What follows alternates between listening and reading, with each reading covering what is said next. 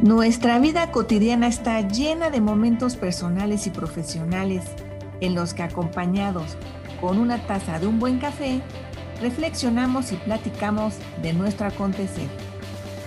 Esto es Coffee Please y yo soy Patricia Luna Arredondo. Bienvenidos.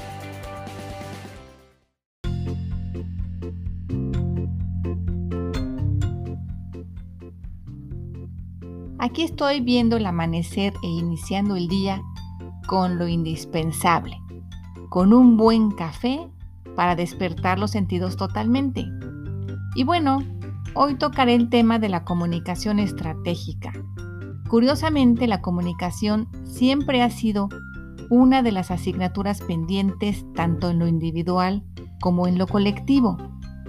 Recordemos que desde los estudios básicos en nuestra infancia nos enseñaron que la comunicación tiene cuatro elementos principales, el emisor, el mensaje, el canal y el receptor.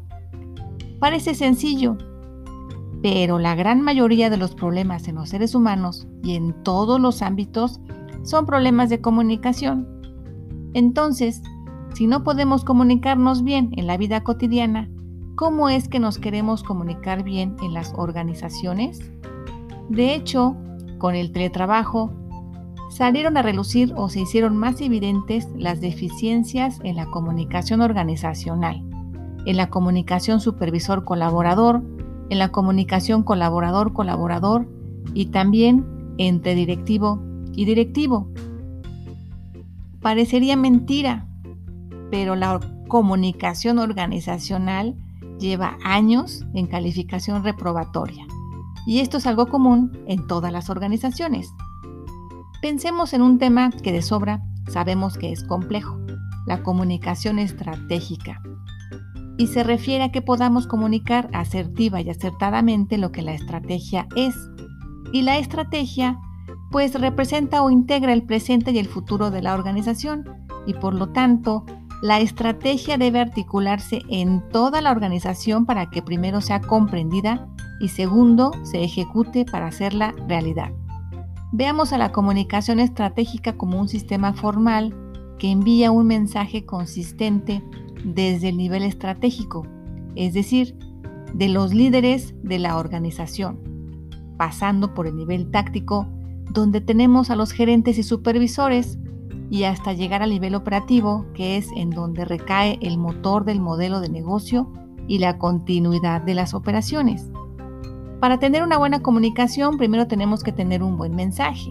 Un buen mensaje debe ser integrador, coherente, congruente y sinérgico. Un buen mensaje debe tener congruencia con el nivel estratégico, con la estrategia y con la instrumentación de la estrategia.